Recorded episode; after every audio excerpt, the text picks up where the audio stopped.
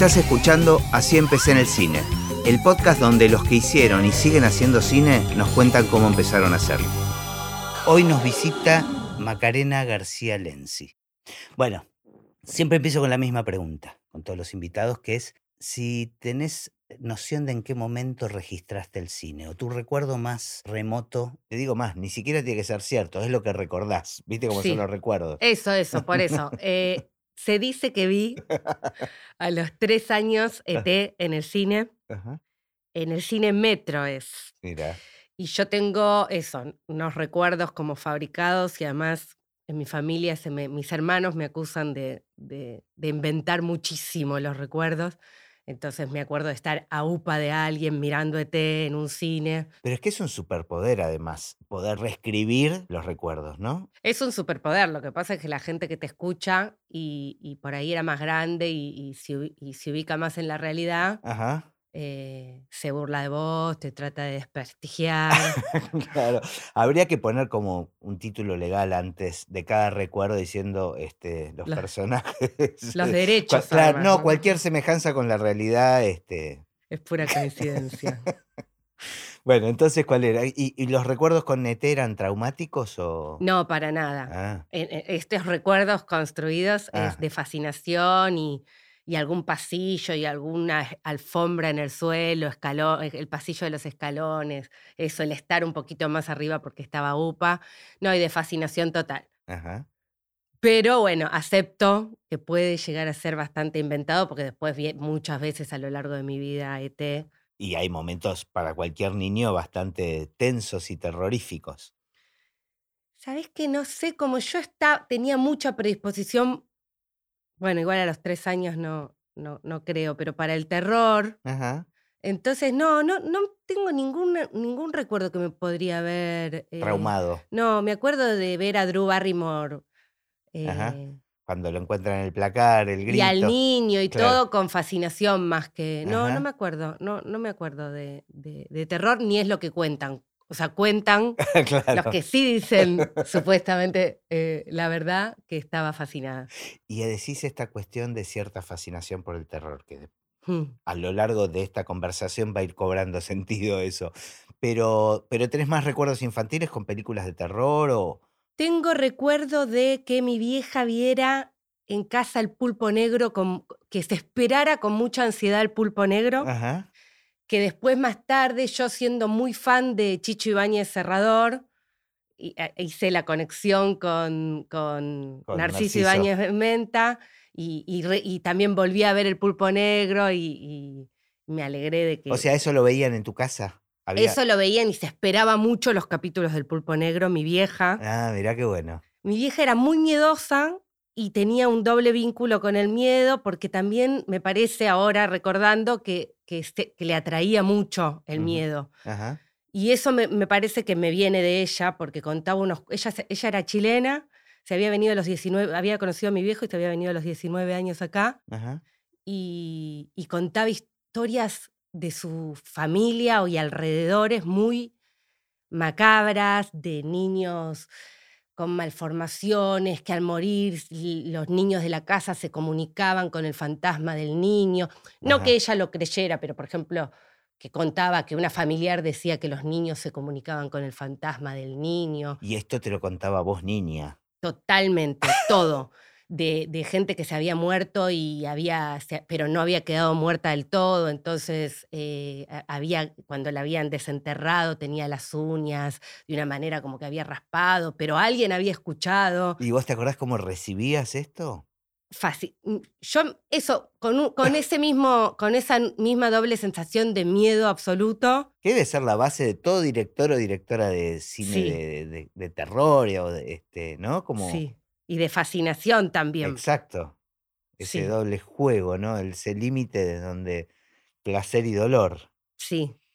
Consumías un poco de audiovisual en la televisión, digamos. Sí, creo que como que el cine no estaba especialmente... No era una actividad. No, estaba este- más... En mi caso, mis hermanos dicen que sí, que fueron mucho al cine. ¿Vos sos la menor? Sí, ¿De de cuántos?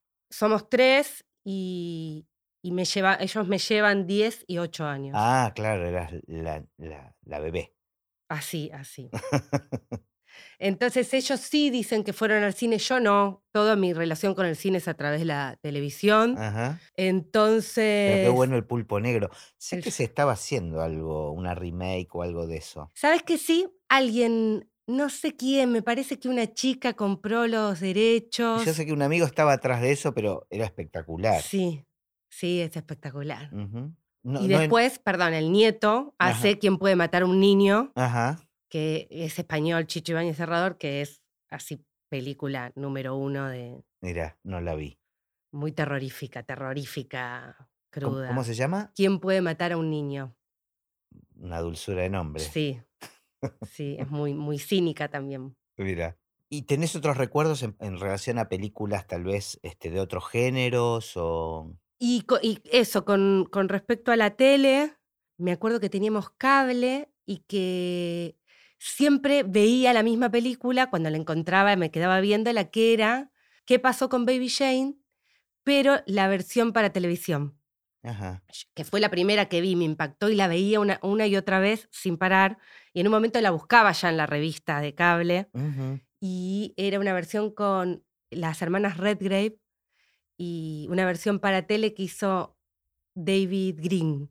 ¿Y qué era lo que te fascinaba tanto? Me fascinaban ellas, era como, está muy copiada, después yo la vi de muchos años después, después de ya conocer la versión original de Robert Aldr- Aldrich, y bueno, con Bette Davis, y volví a ver esta, es como una copia, porque lo que hacen estas hermanas es como muy parecido a.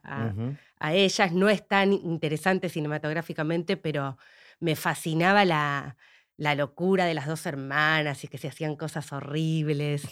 Eh, eso que lleva el terror también a un, a- a un lugar más de comicidad, porque también me parecía muy graciosas las cosas que se hacían y, y la hermana metiéndole la rata, eh, dándole de comer a su hermana paralítica que cuando se acerca y abre la como las bandejas esas de comida que tenían, hay una rata muerta y la otra la espera afuera. Y, El doble juego, ¿no? Como este. y que es, muy niñas, son como, es un juego de niñas, pero perverso. Claro, claro. ¿Y el teatro en tu infancia ocupaba algún lugar? Digamos, porque después fue muy importante para vos. Sí, me acuerdo de hacer obritas, de, de dirigir obritas de teatro en la escuela y en... Pero porque había un estímulo en tu familia con, al consumir eso. No, creo que el estímulo en mi familia era más por el lado de la literatura, porque a mí me gustaba mucho escribir de muy chica y leía mucho, como que era eh, eso, particularmente lectora para ser tan pequeña. Y me acuerdo de entre los libros que me iban pasando para estimular eso, que me llamara especialmente la atención Horacio Quiroga, ¿no? Como Elsa Bornemann, Ujú. los cuentos de Socorro, que me fascinaban. eh, más tarde Edgar Allan Poe, pero, pero eso de armar el cuento, o sea, como me parece que, que la mm, fascinación era más la de armar el cuento, ¿no? Como la de la historia. Y que de ahí venía, bueno, ahora vamos a armar, vos sos esta. Eso en la escuela. Claro, claro, eso, Ajá. eso era más, pero que salía de los cuentos, ¿no? Y siempre, bueno, vos sos la huérfana, Ah, eh, siempre historias así terribles, ¿no? Aparece la otra, pero bueno, los están por matar a todos, entonces hay que huir. claro. Creo que de ahí se fue derivando hacia el teatro. Pero, ¿Pero tus padres que- tenían algo que ver con No, ese mundo nada. o con el mundo artístico o algo? No, para nada. Ah, Mi viejo se dedicaba a la economía, a la política, como que tampoco nada que ver, pero sí como un interés especial por la literatura y se ocupó de, de- se ocupaba de pasarme cosas. Y después yo tenía hermanos, mis hermanos me llevan 10 años y 8, entonces ahí también había una cosa de estímulo, porque mi hermana Claro. me traía eh, Edgar Allan Poe y, y, y- siempre con la literatura, muy relacionado con la Sí. literatura. Sí, porque yo como era como algo que, que era destacable en mí desde pequeña, que me gustaba mucho leer y me pasaba leyendo. Ajá. Entonces, eh, bueno, me estimularon en ese Claro. sentido. Este, y después de la secundaria, ¿cuál era tu interés? O sea, ¿qué querías estudiar? No, en la secundaria empecé como a los 16 años, me anoté en la escuela de Raúl Serrano de teatro. En realidad eso me interesaba desde siempre, porque me acuerdo que en los actos escolares y todo... ¿Te como- gustaba actuar? Me gustaba, como que actuaba, pero yo creo que había algo confundido en mí que parecía que lo que me interesaba era actuar, pero organizaba las obras de teatro. Ajá. Como que cuando uno es chico, el lugar del director de teatro no tiene tanto protagonismo, ¿no? Como que el teatro está más asociado con la actuación, así como el cine sí está asociado con la dirección, ¿viste? Es como que el que fantasea con el cine de chico, fantasea con ser director. Bueno, actor, actores también, pero con el teatro, el lugar del director no está tan presente, ¿no? Me- me- en, en la cabeza de, de alguien que no conoce el mundo del teatro. Claro, sí, totalmente. Y que además también tiene, o sea, eh, tienen muchas cosas en común, ¿no? Pero, pero sí, el lugar como más obvio, más evidente y más como superficial cuando uno se acerca es como la figura de Claro, la, de la actriz por claro, ahí, que es la actriz, que... sí. Y mm, te- bueno, tenía como ese, como, como esa cosa de organizar, digo, porque no era dirigir, pero sí organizar, y vos haces esto, y vos haces esto. Claro, mira. Y Eh, ahí te, te dieron ganas de meterte un poquito en el mundo del teatro y Y ahí me anoté en la escuela de Raúl Serrano, que no me dejaban, o sea, dejaban entrar. Fui una vez y me dijeron, no, si no tenés 18 años, no, no podés entrar. Volví a las dos semanas, hola, tengo 18 años, y entré. y ahí empecé, empecé a estudiar teatro y después ahí mm, seguí con el teatro. O sea, cuando terminaste la secundaria ya estabas sí, decidida que querías hacer teatro. sí, sí, sí, ya estaba haciendo teatro y Y tu formación pasó primero por lo actoral. sí, siempre por lo actoral. Ah, iba también en esa misma época a talleres de escritura. Hice un taller de escritura en el San Martín con Diego Paskowski. Eh, es un escritor que es muy buen profesor de escritura hasta hoy y además también se adaptó tesis sobre un homicidio, sobre una un, un libro de él, que era, que era una novela muy buena. Y en realidad, claro, empecé estudiando ahí, por esto de que leía mucho, me metí en el San Martín ahí a un ¿Pero taller era, de dra- era dramaturgia? No. Ah, era Era, mm, escritura. Sí, era taller de escritura, pero era buenísimo. Yo ya había hecho otros talleres, pero era muy estimulante y los ejercicios eran súper interesantes.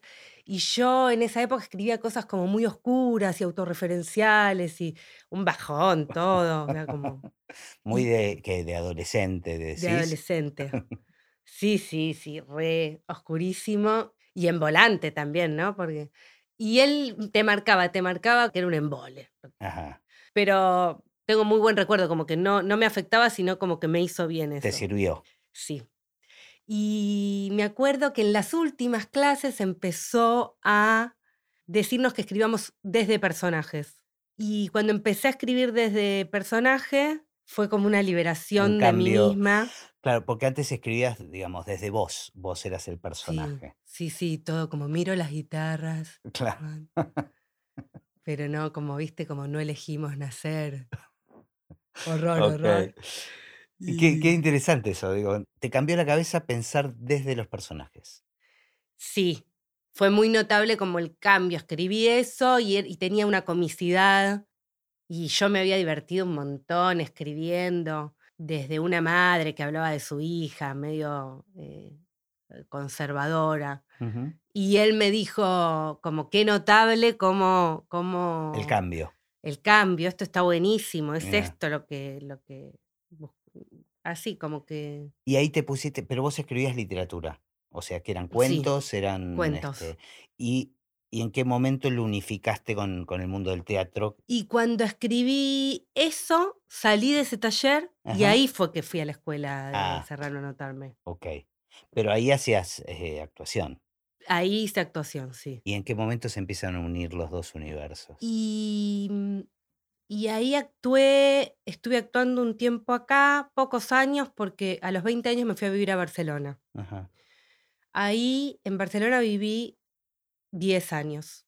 Y en esa época empezamos a hacer unos shows como de humor y de terror en Barcelona. O sea, e- en Barcelona eh, vivías del teatro. No, bueno, Bueno, no, sobrevivías. no, no, no, trabajaba de camarera, Ajá. Pero acá también trabajaba de camarera antes de irme, pero vivíamos todo el tiempo haciendo teatro sin parar, trabajábamos un montón en eso. Y eran que eran un grupo Eh, al principio éramos un grupo como de cuatro, de argentinos todos fueron. argentinos, pero que nos, con dos nos habíamos conocido allá. ¿Y Em, esto en qué época? y esto en el 2000, Me perdí en el tiempo. Ubicate en, en función de la Para atrás. crisis. Me tengo de- no, de la crisis Sí, del pero 2001. 2001, claro, sí, 2003, perfecto. Claro, Claro. en el 2010, eh, sí. Viste como hay puntos que Sí. son la referencia. No, pero claro, pienso siempre en eso y me perdí, era 2001 o 2010, pensé. claro. Sí. No, 2002, 2003. Ajá. O Fue- sea, después de la crisis. Sí, yo me fui en el 2001. Ah, claro. Yo también me fui Como- en el 2001. Como mucha gente. Fui porque acá estaba abu- aburrida, deprimida, Mm. no me cerraba nada. Me fui a visitar a mi hermano que se había ido a vivir hacía un año a Barcelona Ajá. y caminaba, todo el viaje caminaba por las calles de Barcelona y lloraba, en plan, tengo que dejar Buenos Aires, ya está, lo tengo que dejar. Mirá, Y mm, llorabas por por una cuestión de nostalgia de, de esa lloraba decisión. porque me había dado cuenta que me iba a ir a vivir afuera, Ajá, como que iba a extrañar. claro. Y cuando fui a vivir allá, en realidad al principio era como conectarme con el placer. Y el placer incluía trabajar de camarera, porque trabajar de camarera allá era algo completamente diferente de lo que había sido acá. ¿En qué sentido? En el sentido de que, mm, que nadie te podía faltar respeto, que vos cuando cerrabas los echabas a todos a la mierda, así. Eso era otra cosa. Viste, acá yo estaba acostumbrada, te, te quedabas tres horas claro. hasta que el último borracho se iba. Em, Y había algo que disfrutabas de eso, de trabajar de camarera allá. Sí, porque era llegar a un lugar y conocer un montón de gente. eh, que en un momento yo pensaba que era el único trabajo que podía hacer y que no me desagradaba. Claro. Siempre porque igual trabajando de actriz o, o haciendo teatro no era una opción de ganar dinero ni acá ni allá. Ni, eh, trabajaba de camarera y no, no pensaba hacer teatro en principio.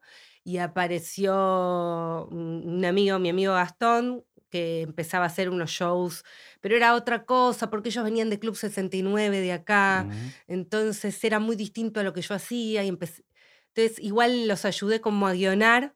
¿Y tu lugar de actriz, tanto acá como allá, estabas cómoda con ese, con ese rol? Digo, más allá que después fuiste descubriendo que te gusta Mm. más la parte de dirección o de escribir. ¿Qué te pasaba con eso?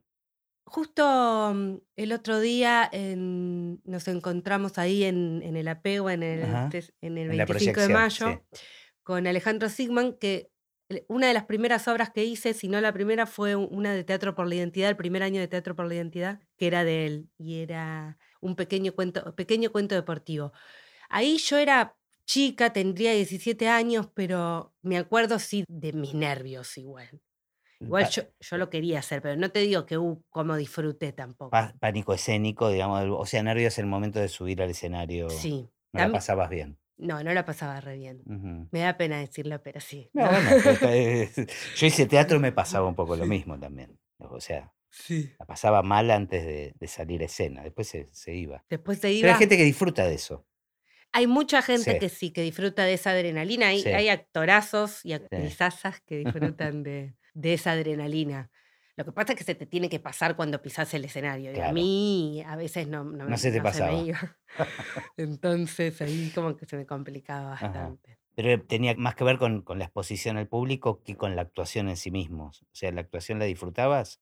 El Mm. hecho de actuar, digamos, de construir un personaje. Eh, creo que disfrutaba más de eso, pero cuando pisaba el escenario había muchas voces dentro de mi cabeza que Mm. me boicoteaban Mira. el momento. Entonces no, tampoco podía probar cosas ni Claro. no, no podía liberarme de, de la mirada ajena, digo, de la, de la propia Sí, mirada sí, sí, de, de las- de- además- de esas que estaban dentro de tu cabeza. y, y muy crueles, porque Claro. yo soy muy cruel conmigo. Ajá.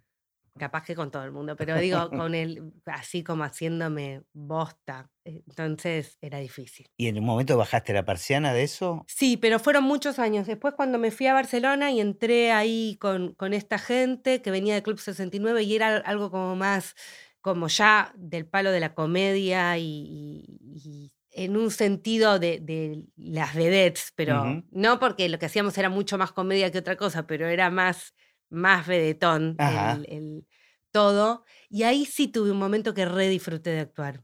Así que ese fue, le llamábamos sea, Mama Porca. Las plumas era lo tuyo, en Las definitiva. plumas eran lo mío, y sí. Ahí encontré, sí, La razón de vivir. totalmente. No, y el disfrute en el Claro. escenario. Ahí me recontra divertí por un tiempo. Ujú. Y después seguíamos con ese plan, seguíamos siendo mamá porca, pero, pero se, los, las historias se complejizaron, ya entraron otras cosas. Eh, como más complejas, más parecidas al teatro, aunque seguía siendo comedia, comedia negra.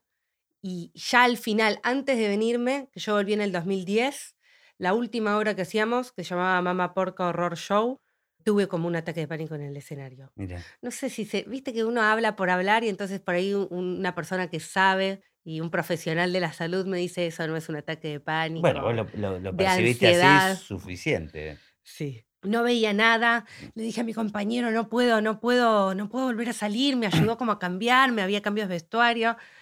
No me salía el texto, no me acordaba de nada, veía como todo negro, ¿Y, así. y- y colgaste esa función o la, la pudiste La, terminar? la terminé, pero yo no sé dónde estaba. Claro. Dije el texto y bueno, y él ya sabía que tenía que hacer magia porque yo estaba como ida de mi cuerpo.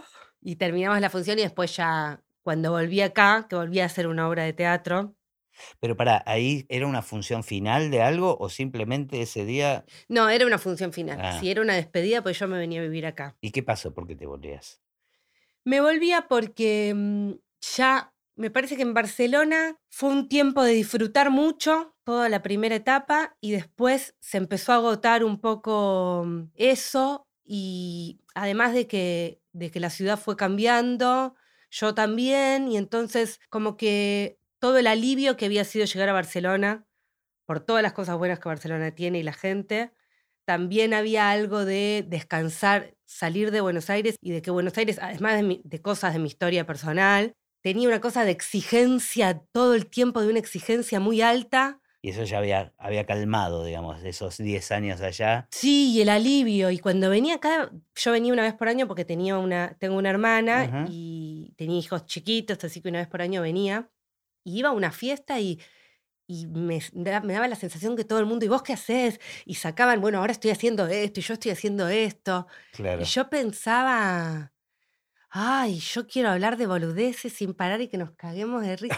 No sé, como pensaba, qué exigencia esta gente. Bueno, y al mismo tiempo esa, esa exigencia también la extrañé de pasarme la vida en bicicleta, yendo al mar y que yo también hacía mis cosas, pero de una Sí. forma mucho más relajada y disfrutona, como dicen allá. Ajá.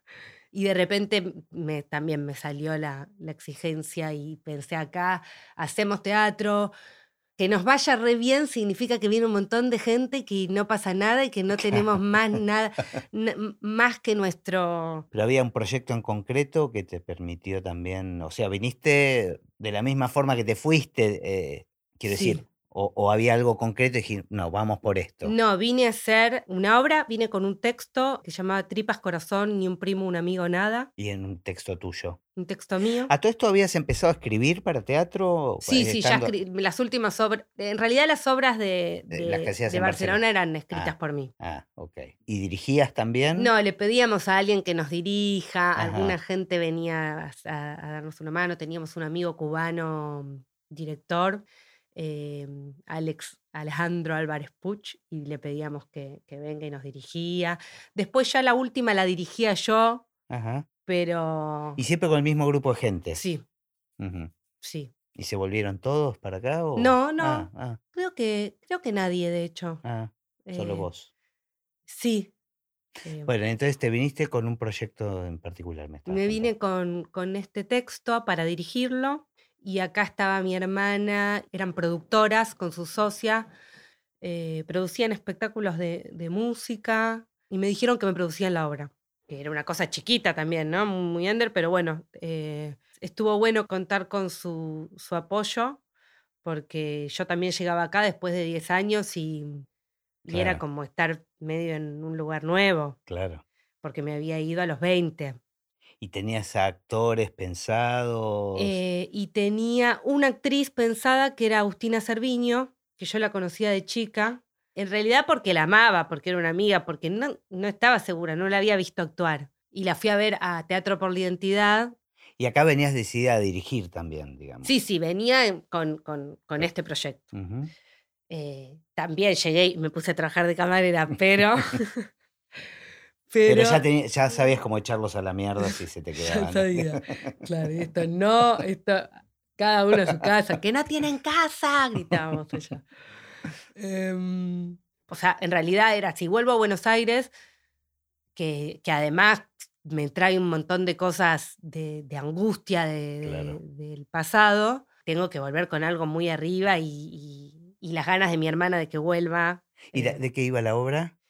La obra eran unas actrices que estaban ensayando como una obra muy, muy under, con un director que no aparecía porque tenía como unos problemas personales. Y entonces una de ellas, después de un ensayo, volvía a su casa y moría. No se entendía si se había suicidado o no. Entonces, a partir de eso, despertaba como una paranoia en el resto de las actrices de quién era que la había asesinado y se volvían todas re locas entre que no sabían cómo seguir con la obra y, y una se, se paranoiqueaba mal que la estaban persiguiendo. y Ah. entonces, bueno. Y había, eran ellas cuatro y un como el portero de, del teatro, que era Tuco Richard, que era un amigo mío, un viejo amigo de teatro que hizo ese papel. Y entre medio tenía mm, eh, mucho filmado, entonces nosotras la primera escena nos íbamos atrás, nos íbamos al camarín y era un- una pantalla de cine y era un corto de, de lo que pasaba cuando cada una se iba a su casa. Ajá. Ahí se veía como una moría en su casa y después... ¿Y ya venías experimentando con, con esto de, digamos, de filmar y de, de usar este, recursos no tan teatrales? Sí, en Barcelona también en las últimas obras tenían, cuando nos íbamos de escena, en la pantalla se veía lo que hacíamos falsamente, ¿no? Sí, Pero estoy- lo que hacíamos... Estoy pensando que en esa época hubo toda una movida, ¿no? Con la organización negra Mm. y, este, digo, había empezaba a haber muchos grupos que experimentaban Mm. en el mundo del teatro con, con la aparición del video, ¿no? Y, Sí. pero ahí es donde se empiezan a cruzar un poquito los dos mundos, ¿no? Sí, ¿Y te gustaba eso? ¿Te sentías cómoda? sí, me gustaba un montón. Y además me gustaba esto de poder contar qué pasaba en el camarín. Claro. Entonces, acá... ¿Eso lo hacían en vivo? eh, no, Ah, nada en vivo. Ah. Em, no, todo era mentira, ¿no? Se iban al Claro. camarín, entonces al final ellas estaban paranoicadas con que Tuco era el asesino y al final como que vos te dabas cuenta que no, que Tuco ni ahí era el asesino y estas eran unas locas tremendas. Entonces todas saludábamos y nos íbamos al camarín y en el camarín Tuco nos hacía mierda una por una. ¿En qué sentido? No, nos ah, mataba. los, los, a- nos mataba así, so- so- sangre, sangre, tal. En el camarín tiraba una puerta, fa, fa, muy violento. Eh, y así terminaba. Ajá. ¿Y lo que hacías en Barcelona también estaba relacionado con esas historias violentas?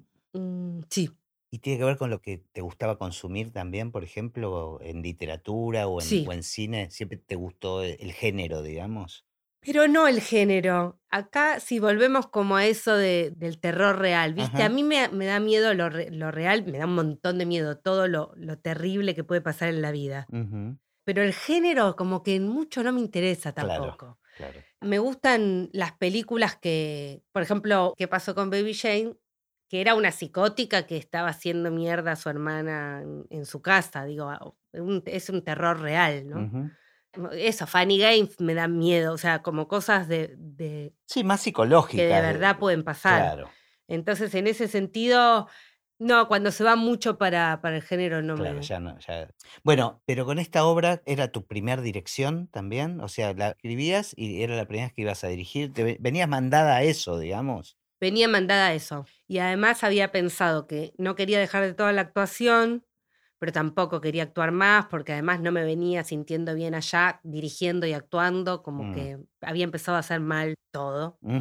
Y entonces acá mi idea era que yo era la que moría. Entonces actuaba cinco minutos. En la primera escena Y me iba a mi sa- casa, Te lo sacabas de encima. se me veía morir, y después todo era alrededor de un ataúd, que está, ya estaba una muñeca. Claro. ¿Y Em, cómo te fue con la obra esa? Ay, re bien. Le hicimos en el Caras y Caretas Ajá. y después pasamos al anfitrión, ahí en, en Boedo, y estuvo buenísimo. Sí, fue, fue una gran llegada gracias a esa obra. Claro. Un, un gran regreso a Buenos Aires gracias a esa obra. Y ahí seguiste escribiendo. Y ahí seguí haciendo teatro. ¿Y el cine aparecía como una opción a, eh, a todo Eh, esto? De no, no, de- Todavía no. De escritura ni. No. Sí que disfrutaba por ahí cada vez más de, de esos fragmentos, como esos cortos en donde de se retiraban obras. y, Claro, y disfrutaba de lo que se podía mostrar ahí que no podíamos mostrar en teatro, ¿no? Ajá. Eso sí. claro. Pero no, no, no lo veía como, como una opción. Y el cine aparece recién con piedra, papel y tijera.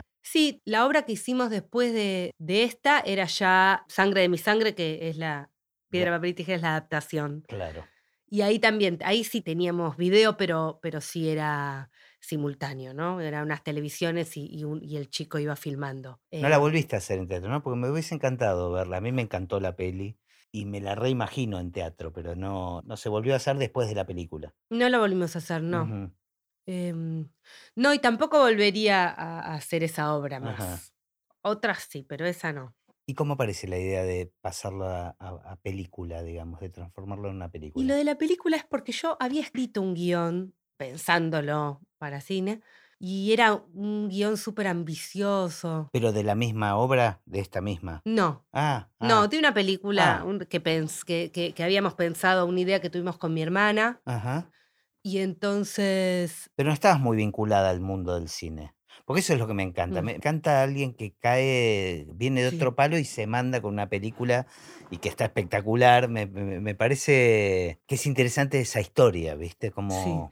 No, no estaba vinculada al cine, pero por otro lado, paralelamente había como unas ganas de escribir algo, como y probar, de hacer por ahí solo un corto, un teaser. Ujú. Entonces nos habíamos mandado a pensar una historia muy grande. De un, de un pueblo todo de pelirrojos, em, de uno de estos pueblos donde dejó de pasar el tren, viste, pero que son inmigrantes, por eso que eran pelirrojos. Y una historia muy grande de eso, de un pueblo entero y, y- y una peste, y era súper ambiciosa. Algún día lo haremos. ¿Era demasiado grande para llevarla adelante o intentaron? No, no, sí, sí hubo una presentación, pero no, de, de no tener ni, ni idea del mundo, justamente lo que vos decías. Y mm, después Javier Diment eh, había visto Sangre de mi sangre, me dice, Ujú. hacé Sangre de mi sangre, adaptala y hacé. Esto sí es posible, no como algún guion de pelirrojos que no voy a decir el nombre. Eh, entonces me pareció como un- un- una revelación. Dije, claro, esto es lo que tengo que hacer. Porque además después me daba cuenta que muchísimas cosas eran mucho más adecuadas para el cine que para el teatro, ¿no? Claro. Que era una idea eso, mucho, mucho más adecuada para otro dispositivo, no para... Y comparando hoy ya con las dos cosas hechas, ¿sentís que funcionaba mejor en- funcionó mejor en el cine que en, que en el teatro? Pienso que, mm, que sí, que era más, mucho más para cine que para teatro. Qué loco, porque fue concebida en, Mm. en otro formato. Sí, y también tenía su cosa muy, muy positiva. Tiene cosas que yo extraño. No extraño, por ejemplo, el tema elipsis me mataba, ¿viste? Como que te tenga que ir atrás y dormir un día y hacer un apagoncito que se va prendiendo porque se hizo de día. Eso, esas convenciones del teatro Te eh, incomodaban en me incomodaban hace mucho tiempo. Ah, Hay mirá. muchas cosas que, que- que en el teatro que decís, no, tratemos de evitar esto, por favor. Como que es más aceptable las elipsis en el cine que. En el cine Claro. no solo, claro, no solo son aceptables, sino que se agradecen y se aplauden, ¿no? claro. Es como hay toda una un despliegue de creatividad en las elipsis que está buenísimo. Eh, En ese sentido, no era completamente para, para cine, eso de las elipsis o del encuentro entre los hermanos. Y después, para todo lo que es locura, el teatro era muy, quedaba muy bien, era muy potente, muy y muy verdadero y para mí hasta daba más miedo porque el final de, mm, de la obra de teatro, como Jesús filmaba todo y salían unas televisiones que estaban tiradas por ahí, entonces le ponían como una máscara de Dorothy con agujeros en los Mm. ojos a, a- a Agustina, que iba como arrastrándose por el suelo, iba dejando como sangre por el suelo porque tenía como unos efectos. Y la escena era muy violenta y eso estaba súper interesante y ahí vale, eh, María José cantaba a- a Over the Rainbow Ajá. y eso, eso sí que, por ejemplo, en, en cine no quedó claro, porque ella claro. cantando... No tenía la misma potencia. Bueno, ¿y cómo, digamos, Javi te estimuló para que hagas el- la adaptación Sí. Y recibiste ayuda para adaptarlo a cine Javier y Vanessa Pagani la- lo presentaron. en el Inca? Sí, y eso era una idea como bastante posible porque era toda dentro de una casa con tres actores. Eh, y después, cuando eso salió, eh, nos me puse a trabajar eh, en serio, digamos, y ahí me puse a trabajar con Martín Blusón, que iba a ser el asistente de dirección, eh, para pensar algunas cosas. Claro, porque de repente te encontrabas con todo un mundo que te era desconocido. Totalmente. ¿Y cómo, cómo fue eso, ese encuentro? ¿Cuáles eran tus miedos, por ejemplo? Bueno, para empezar, cuando salió el interés del Inca, yo estaba embarazada y entré en pánico además porque decía, ¿qué voy a hacer? O sea, yo, nosotros nos presentamos, pero yo no tengo ni idea de esto. Por supuesto, sí que me iba a apoyar en Javier, y Claro. pero, pero igualmente. Sí, sí, sí. Además, yo las obras de teatro las ensayo mu- mucho, como que ensayo un año entero. Eh, digo, ya dando por descontado que eso no nos va a traer dinero, que por lo menos estemos muy contentos con lo que sacamos, Claro. eh, muy satisfechos. Entonces ensayo un año y tengo más o menos todo bajo control. Que si algo, o sea, que de acá podamos improvisar lo que sea, pero que tengamos algo muy seguro Claro. y sólido. Entonces acá era todo lo contrario. Bueno, pero tenías una ventaja. Trabajaste con los mismos actores. No, Ah, el Ah, actor finalmente no fue el mismo porque Ajá. Matías Marmorato, que había sido de Jesús, em, había sido Jesús, estaba trabajando en otra película y no podía. Así que el actor, igual me quedé pensando en lo que dije y me parece que era un arma de doble filo también, porque tal vez trabajar, aunque no sean todos los mismos Mm. actores, pero trabajar con actores que estuvieron en la obra de teatro era cambiar un poco la cabeza también, ¿no? O sea, sí, también había cosas instaladas o vicios, si querés, que funcionaran en el teatro, que había que pensarlas distintas. sí, no, igual para mí era un apoyo total porque eh, Valeria Giorcelli y Agustina Cerviño eran mis, me gusta decir mis actrices porque es muy de, de divas. Claro. Y bueno, es un chiste, pero, pero ya. Nada, claro, está. estabas en confianza y Sí, y además son las actrices de la primera obra que yo hice acá. Siempre, siguieron siendo siempre las actrices de, de todas mis obras. Claro. Entonces, eso, trabajar con gente muy. es- me apoyaba mucho en ellas y, y sí era de gran ayuda que estén. Y no tenías mucha noción del mundo técnico, tal vez, ¿no? De, No, para nada. al cine, las cámaras, lentes, luces. eh, No, no, ninguna idea. ¿Y cómo encaraste todo eso? Y yo me apoyaba mucho, además, la gente que te quiere ayudar te dice, bueno, vos sabes mucho de actrices y actores, eso es muy importante en una directora. Y vos después yo pensaba, va a ser importante. Pero sí, bueno, vos te tenés que apoyar en esto, tenés mucha noción de, de arte, de vestuario, o sea, como apoyarme en las cosas que sí sabía. Yo igual, como siempre y como soy yo, no podía ni tener en cuenta lo que sí sabía, era como todo lo que no sabía se me imponía de una manera claro. gigante. Pero bueno, te apoyaste mucho en las cabezas de equipo, me imagino. Sí, y además muchos eh, y muchas eran de la obra de teatro, la vestuarista era la misma de la obra de teatro, el director de arte era el mismo escenógrafo, eh, el asistente de dirección trabajaba también de, de continuista, entonces veníamos muchos de... ¿Y cómo fue ese primer día de rodaje? ¿Con, qué, ¿Con qué escena empezaron? A ver. Uy, empezamos con una escena terrible. Em, bueno, perdón, antes quiero decir que además de todo este equipo que traíamos de, de la obra de teatro y de Javier y Vanessa, sobre todo estaba Martín Blusón, Claro. que terminó siendo mi codirector, que además habíamos trabajado mucho adaptando el guion juntos, y que él era el montajista de la película, entonces ahí aunque yo no lo supiera y siguiera aterrorizada, estaba cubierta porque estaba Claro, Martín ahí. Claro. Y que eso, me, me interesan las sensaciones de ese primer día de rodaje. Primer día, bueno, todos además encerrados como en una casa, eh, la casa no era tan pequeña, sí, pequeña, igual para tanto, tanto equipo, eh, y la, la habitación era de dos por dos, la habitación en donde se rodó más del 50% de la película. Así que ese era un tema porque estábamos todos muy apretaditos. Y el primer día de rodaje teníamos que rodar cuando ella entra a la casa, entra a la habitación del padre, Magdalena, y ve que es un desastre todo, que está todo destruido y, y deprimente, y, y que ahí murió alguien 18 años antes de morir, estuvo Ajá. muerto en vida ahí. Entonces esa era la escena que, que teníamos que rodar y nosotros habíamos escrito que los hermanos le hacen la cama, le muestran que, que el colchón está todo ensangrentado y, y- cagado y todo Ajá. es un espanto y ella se quiere morir, pero ya está ahí, se va a quedar a dormir en ese horror y le arman la cama. Y cuando le arman la cama tenían que hacer con las sábanas un movimiento muy armonioso Ajá. hermoso que iba a quedar el personaje que llega cubriéndose y descubriéndose. Ajá. Una belleza lo que habíamos planeado. Lo que habían pensado. Lo que habíamos pensado era una belleza que no se podía creer. No, No funcionó. no, habíamos ensayado muchas cosas. Habíamos ensayado un mes antes con los actores, muchas cosas de, de relación entre ellos, pero no habíamos ensayado el movimiento armonioso de sábanas que tenían que hacer.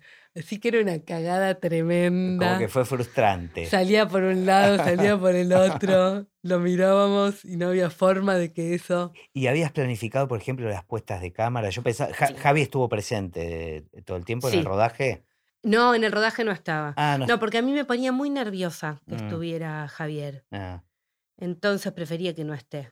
Pero habías Eso planificado. no lo voy a hacer más, pero lo- ahí lo, lo tuve que hacer así. Está bien, Y además Javier estaba cuidando a nuestra pequeña hija Claro. de, de unos meses. claro. Entonces, Porque, digo, es algo que Javier en particular este, le presta mucha atención y es muy, muy personal este, a la hora de poner la cámara. sí. Y me parece que es algo totalmente nuevo para vos, o, o e- lo era en este momento, entonces eh, eh, me interesaba cómo fue la toma de decisiones. Mm. Este, pero No. ahí Martín jugó más otro. Trabajamos, no, trabajamos los dos mucho con Martín. Cuando escribíamos el guion también hacíamos storyboards Ah, ok. dibujados por Martín, que te los tendría que mostrar porque son una obra de arte. Mira. Eh, no en el sentido convencional, No, pero... no, sí, sí, me imagino. Entonces teníamos todo, eh, eh, lo teníamos todo muy, muy planeado además, milimétricamente planeado porque eh, había muy poco tiempo. Claro. Entonces era como, bueno, si tenemos tiempo hacemos estos cinco planos, ¿cuál es el uno? ¿no? Prioridad uno, Claro. dos, tres, cuatro. Finalmente siempre hacíamos uno, a veces uno, dos. de los mucho. cinco. Sí. Y después había muchos planos, sí fueron debatidos con Javier y, y- y pensando con Javier. Y, Y enseguida te sentiste cómoda, digo, más allá de la dificultad del, pr- del primer día de rodaje, este, ¿te sentías cómoda en, en- en este nuevo rol? Sí, me sentía cómoda. Sí que por momentos eso pasaba mucho miedo, pero que también lo, lo paso dirigiendo teatro. No podía decir, eh, no me gustaba decir acción, prefería que lo dijera Martín, como que sentía como que voy a decir acción yo, parece una joda. Qué Em, simbólico, ¿no? Es, y, qué, y qué pelotudez a la vez. Representa algo en, en el, en el saber popular de la gente que, que produce Mm. sensaciones diversas, me pu- ah, parece. puede ser. Ah, mira vos. Yo Sí. pensé que era yo que, que dije, no estoy para esto, no, no tengo ni idea de ¿Cómo que es? esto como para... Como que representa al director Sí, Y en verdad es el momento donde se pone a rodar, este, que, que además antes, digamos, con un rollo que costaba una fortuna, tenía un significado y ahora tiene otro. Pero, totalmente.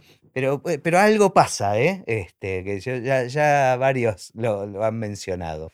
Claro, sí, a mí me, pa- me pasaba que como decir acción conllevaba un saber que yo no tenía. Exacto, ¿no? Como que está cargado de, de, de mucho significado. Pero enseguida estuviste cómoda. Sí, cómoda y muerta de miedo. ¿eh? Cómoda porque tenía mucha confianza eso en Martín y en mucha gente que estaba ahí trabajando y, y- y era como un ambiente de mucho amor y contención. Pero con mucho miedo siempre. Bueno, pero un miedo bien utilizado, digamos. El Sí, miedo como, sí, sí, como sí, no me- exi- como exigencia, digamos. sí. sí, sí, sí, siempre bien y estábamos ahí. Qué bueno. ¿Y qué descubriste de este mundo totalmente distinto al mundo del teatro que te fascinó, que te sorprendió? Creo que los descubrimientos fueron más en, en la edición. Eso te iba a decir, porque el mundo postproducción en el teatro no existe. Mm. Se acaba ahí, Claro. ¿no? Entonces, esa era la siguiente pregunta. O Mm. sea, ¿qué, qué te pasó después con...? Pero bueno, ese fue el descubrimiento. Sí, sí, y también por momentos una frustración que no había experimentado en teatro por, por esto de que, De que lo que no está, no está. de- y de que, claro, de que ya está. O sea, se hizo así y la sábana no va a volar y no va a volar nunca. Claro. Olvídate de esa sábana que vuela. Claro. Eh, fíjate cómo haces que este momento sea mágico porque eso que hiciste con la sábana es una cagada que no puedes ni mostrar. Eso también. Claro. y también muchas cosas de, de actuación que si yo hubiera sabido antes cómo era después en la edición, Lo hubieras hubiera... cambiado. O sea, son Y hubiera cosas... sido más fácil, yo creo. No, no le hubiera exigido tanto eh, a los actores una cosa que, que por ahí no era necesaria. Claro. Ujú. Y, y descubriste el mundo del montaje, El mundo del montaje. que es re- la posibilidad de reescribir, ¿no? Sí, la posibilidad de, de- de manejar como títeres por momento a, a- a los actores y a las actrices. No porque, o sea, Bueno, se trata de eso, ¿no? Eh, totalmente casi- no, pero lo que digo es, obviamente, que eso de poder hasta cambiar, Claro, el, sig- el significado de algo. exacto, de ese guiño, ¿no? Y ese guiño que vos lo hiciste acá o que lo hiciste incluso antes de que, de que empecemos a, a rodar la escena. Claro. eh, y de eso a mí se me acusaba mucho, justamente eh, mis actrices, eh, que me metiera mucho en la actuación, ¿no? Y en muchos detalles y en, y en muchas cosas de voz. Sí, me lo critican. A ver, somos muy amigas, Sí, sí, entonces me lo critican y nos reímos y todo, pero sí, como, ay, por favor, la persona más pesada del mundo que te dice hasta que la sílaba tiene que ir para, pues, que lo decís para abajo y te Ah, decime la terminación para arriba, ¿viste? Em, ¿Y sentís que en cine eso es distinto? ¿Que tiene otra importancia? en el sonido de las palabras, no.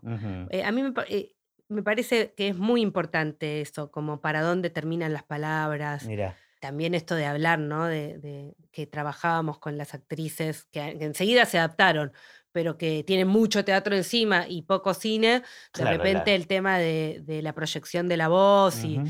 y, y esta cosa de no hablar para el, habla mal, como habla la gente, Claro. con todos sus efectos y. em, O sea, en la emisión de la palabra vos le pones, es muy importante para vos, la Sí. forma, la musicalidad, Sí. digamos, de eso. sí, la musicalidad. Mira. Sí.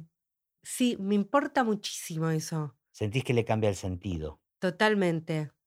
Eso como que lo miro mucho, además, me, me- me importa mucho para qué eh, eso, que se escribe una, una frase para un pensando que se dice de una manera y cuando se dice de otra manera, es otra cosa que no. Te debes volver loca con los mensajes de texto, entonces, ¿viste? Lo relacioné Bueno, con de eso. hecho, si yo quiero adjudicarte mala intención a cualquiera de tus palabras en un mensaje, te lo leo de una manera y. Exacto, a y- eso y me no. refiero. Más allá de las buenas o malas intenciones, Mirá a veces son, lo que me claro, son involuntarias, tiene más que ver con lo que uno piensa internamente, este, y hay muchos este, malos entendidos, me parece. Sí. eh, bueno, y descubriste en- entonces un mundo ahí, con, con la postproducción, con todas las, las posibilidades que... Sí, lo de la edición me parece un flash total a- alucinante. Lo que tengo que aprender es la próxima vez qué buscar, ¿no? De, ahora que, que sé un, poco mejor lo que pasa después, Claro. pediría otras cosas. e- Bueno, pero te es. pasó esto que te dieron ganas de hacer más películas. Sí, la verdad que sí. ¿Y teatro? Y teatro me da muchas ganas. Lo que pasa es que me pasa que tengo a Francisca con cinco años, Pedro con tres años. Estoy haciendo algo y de repente Claro, el Eh, estoy es por mandar un, demandante, ¿no? contestar un mensaje y viene un, un niño con algo y después no lo contestas. Entonces, ponerme a- con otra idea más Ajá. al mismo tiempo paralela me está costando mucho, pero sí, eh, ahora tengo más concretamente Película, una pensado una, un- una idea para una película eh, que para teatro, pero lo estoy también queriendo hacer, necesitando. Claro. Eh, y sentís eso, que hubo un- como un aprendizaje después de esta ópera prima. Totalmente. Y todos los primeros años que por ahí le veía muchas cosas que no me gustaban a la peli, muchísimas, eh, y me criticaba mucho, pensaba esto de que como positivo que aprendí como si hubiera Claro. estudiado eh, cine. Qué bueno. Otra cosa que me llamó la atención, que me parece que es muy particular en tu peli y que tiene que ver con el mundo que yo conozco, es la música. Mm, Lo primero que noté, que la música estaba hecha con... Lo interpreté yo así, ¿eh? pero quería aprovechar la oportunidad para preguntarte si fue así pensado. Que los instrumentos que, que se usaron para hacer la música, que es música incidental, o sea, Mm. no necesariamente diegética, más allá que pueda haber algún juego, eran los instrumentos que podía haber en esa casa. mm. ¿Tuvo pensado así o, o no? Eh, no sé por qué esto lo pueden haber pensado así los músicos. Ah, pero no fue una propuesta que, que- hablada con vos, digamos. No, no, no hablamos eso. Mm. sí habíamos hablado como de que sean sonidos como, como que pudieran mezclarse con la luz de tubo que sonaba, con la heladera que... Claro, porque había, me acuerdo, ya pasó un tiempo desde que la vi, pero me acuerdo que había una melódica, este, había un piano, digamos, por eso eran instrumentos que podían estar presentes en, en la época de esa Sí. casa, este, Pero bueno, no fue algo eh, pensado o o un pedido tuyo de eso, No, digamos, sino que no fue más un con... pedido, no, Ah, no, de ok. eso. No, y además fueron como muy libres. ¿Y cómo, te llevaste con eso? Tanto con eso como con el mundo del sonido, de la postproducción de sonido. Porque también Sí. es, es parte de la postproducción y era un universo Lo del nuevo. sonido me pareció increíble. Ujú. Además doblamos algunos textos, algunos diálogos que, por un lado me gustaría no hacerlo nunca más, tener que doblar nada, pero por otro lado yo bueno, sentí un placer. No, y además me está, ya subrayaste esto de, de la acentuación y de, Sí. y de la, y de la música, si termina la frase Sí. para arriba o para abajo, el doblaje es la oportunidad perfecta para eso, ¿no? Sí. Sí, Sí, me da un placer total. Y sí, sí, ese como, eso fue también como una gran revelación. Y el sonido, todas las cosas que, que se pueden sumar, incluso las cosas que se pueden salvar de un fuera de campo inventado a último momento Claro. se te. sí, sí. eh, Resignificar una escena, ¿no? Con, Sí. desde el off. Em, me imagino que el gran diferencial que sentiste o tu lugar más poderoso fue la dirección de actores en la peli. Sí, pero lo que pasa es que la dirección de actores creo que es, era algo en que yo lo siento como, como algo muy sólido en mí en teatro. Claro. Entonces no, como que no Era es algo que yo remarcaría de esta experiencia de hacer una peli, sino todas otras cosas que, que no tenía fuertes. Que no tenía fuertes, que, ni, que, que algunas ni conocía ni tenía idea. Claro. Em, no, la dirección de actores no. ¿Y el hecho de hacer cine, te cambió la forma de ver cine, de consumir cine? Sí, sí, totalmente. eh, en, en muchísimos sentidos. Y también el de no ser, en- no ser mierda criticando. No ser tan cruel, ¿no? Ahora uno sabe el esfuerzo y todas las posibilidades que hay ahí para, seguro. para que la cosa no funcione. Sí. Sí, Ajá. seguro y también, bueno, en el sonido totalmente se me despertó algo que no, no tenía en cuenta para nada y ahora voy y, y, mm, eh, escucho el sonido y presto un montón de atención y lo, y lo Claro. valoro y Estoy pensando que tal vez la experiencia va a ser interesante seguramente cuando vuelvas a hacer teatro también, porque hay que ver de qué manera te nutrió mm, la experiencia del cine para de- después volver a hacer una, una sí. obra, ¿no? Bueno, eh, creo que esto antes ya lo, te- en la última obra que hice ya lo tenía, pero nunca más quiero hacer una obra que se pueda hacer eh, de, de una familia sentada que, que charla entre sí. ¿Por qué? No, ¿por qué no? Porque para mí eso, para eso haces, hago cine. Para mí tiene que ser un formato y un como que el dispositivo teatro realmente Se aproveche el escenario. como- esté claro, justificado que sea así. Como Claro. que realmente es algo que no podrías ver en cine. O sea, no es, ah, filmalo. No, no. mm. Esto no lo podés filmar. O sea, de alguna manera la experiencia te sirvió para separar Sí. los, los formatos, Sí. digamos, y cómo, cómo sacarle el jugo. Está Sí. buenísimo. Bueno, la última pregunta tiene que ver con, con el futuro del cine. ¿Qué pensás? ¿Qué va a pasar con el cine? No, yo eso no lo puedo decir porque de hecho todavía no me siento del mundo del cine. No, bueno, pero Van a pasar incluso muchos. como espectadora puedes eh, opinar, digamos. Y también, ¿sabes que me Hay algunas cosas que me niego, me, me- me da pereza ser realista con eso. Como que me agarra algo caprichoso que no, no, no, no, voy a pensar si se va a volver streaming, no. Lo único, o sea, es como, como mi deseo es que, que podamos ir a las salas de cine, que nunca Almodóvar eh, venda las películas a, Netflix y, no se pasen en, No sé si no estamos llegando un poquito bueno, tarde. yo, por eso, por eso, eh, estuve como muy, muy indignada este último tiempo porque me enteré de esto.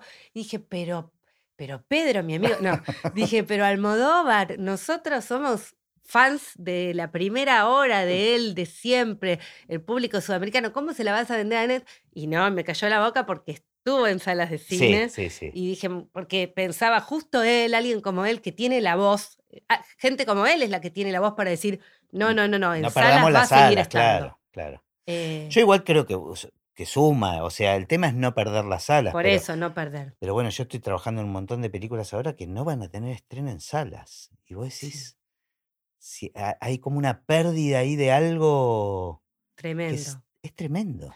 Tremendo porque además, pienses lo que pienses, hasta nosotros mismos ya hay, hay como hay categorías, hay estas sí las voy a ver al cine, pero todas estas mejor las voy a ver en mi ca- Sí, O sea, y sí. entonces si, lo, si hasta nosotros lo pensamos así, ¿qué será? ¿Qué va a ser del mundo? Bueno, dejamos la pregunta abierta entonces. ¿Qué va a pasar con el, el futuro del cine? Muchísimas gracias. Muchas gracias a vos, un placer.